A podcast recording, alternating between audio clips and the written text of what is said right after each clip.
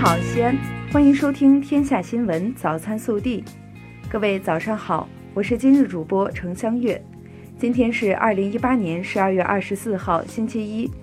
昨天，西安最高气温仅为一点八摄氏度，预计本周四到周五有小雨雪过程，其余天气以多云为主，最低气温零下四摄氏度，请注意防寒保暖。首先来看今日要闻。为确保2018年平安夜地铁运营秩序的安全平稳，西安地铁将于12月24号19时起陆续关闭钟楼永宁门站，20点起车站完全关闭，直至运营结束。所有列车经过上述两站均不停站通过，期间乘客不能上下车。20时起陆续关闭北大街小寨站，该站乘客只出不进。本地新闻：十二月二十三号，市委集中一天时间召开工作务虚会，深入学习贯彻习近平新时代中国特色社会主义思想和党的十九大精神，学习领会中央经济工作会议精神，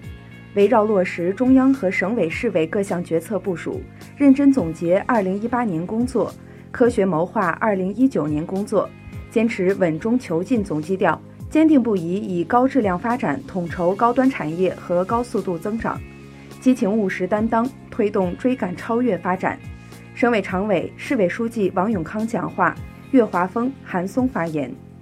市安委办日前下发关于切实做好元旦、春节期间重点行业领域安全生产工作的通知，要求有效防范，坚决遏制各类生产安全事故发生，确保节日期间安全稳定。二十三号，市统计局发布数据显示，今年前十一月，西安经济活力不断释放，质效不断提升，规模以上工业增加值同比增长百分之九点三，固定资产投资同比增长百分之八点三，进出口总值三千零二十七点八三亿元，同比增长百分之三十一点六。十二月二十一号三时。随着 Y 八七四幺六全货运飞机顺利抵达西安咸阳国际机场，加拿大哈利法克斯至西安全货运航线正式开通。这是陕西开通的第十七条全货运航线。至此，往返西安和北美地区的全货运航线增至两条。二十三号上午，逐日工程及空间太阳能电站系统项目在西电启动。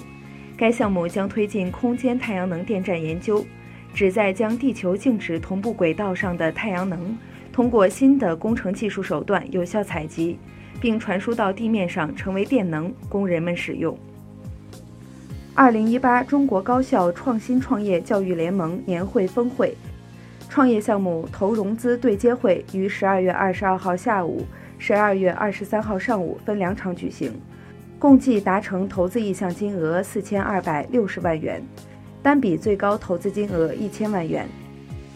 由西安市旅游发展委员会指导，西安报业传媒集团、西安市广播电视台联合推出的“寻找西安十佳最美”评选活动于今日正式启动。本次活动将在西安市行政区划内和西咸新区范围内的酒店、民宿、咖啡厅、书店、茶吧、导游不同领域选出十项最佳。请关注“西安十佳评选”微信公众号，投出你宝贵的一票。十二月二十二号，作为文创艺术主题商业综合体，位于经开区凤城二路的蓝海风漫巷正式开业，成为西安打造书香之城的又一支生力军。近日，碧瓦朱蒙硬古城西安城墙古代建筑构件展在含光门博物馆开展。很多彩色的城墙建筑构件首次集中展出。暖新闻：近日，西安市中心医院神经内科医生燕玉娥主管的患者中，有一名来自山西省临汾市福山县的二十四岁贫困女大学生，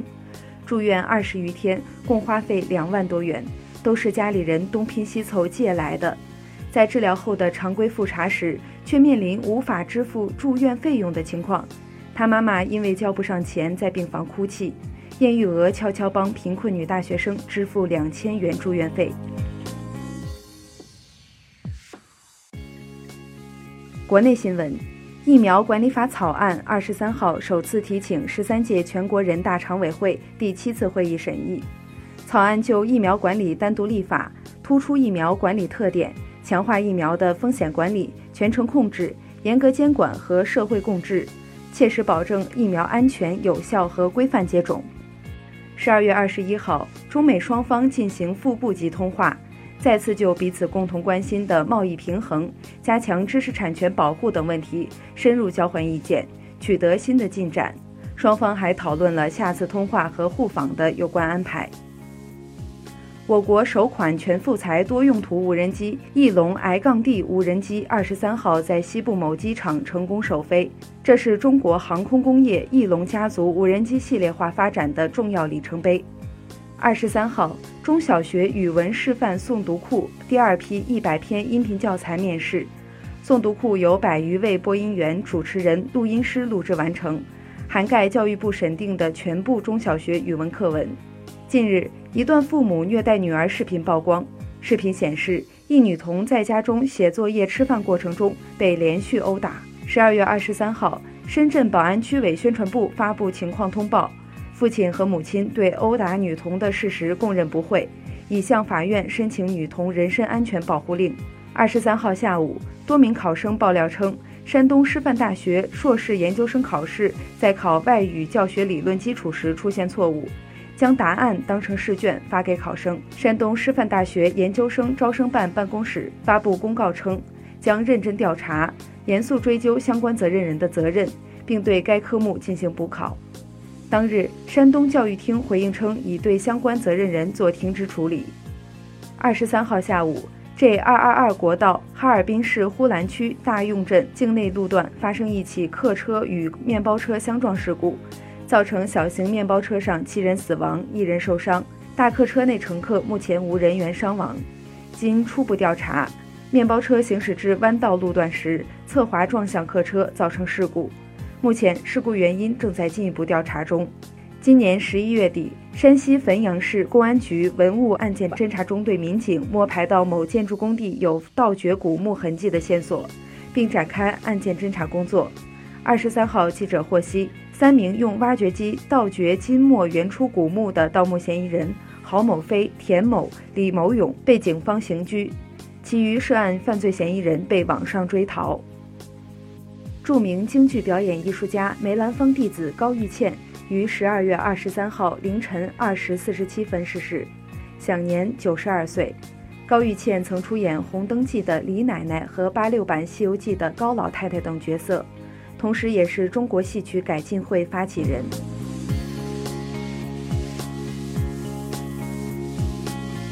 热调查：辽宁葫芦岛十一岁男孩李明钊在沈阳上学，以往他都是自己坐火车回老家。近日，其父让他骑自行车一百五十公里回家，因担心孩子安全，部分路段让其堂哥陪骑。其父称是想考验儿子的体力和毅力。锻炼他解决问题的能力，对此你怎么看？更多精彩内容，请持续锁定我们的官方微信。我们明天不见不散。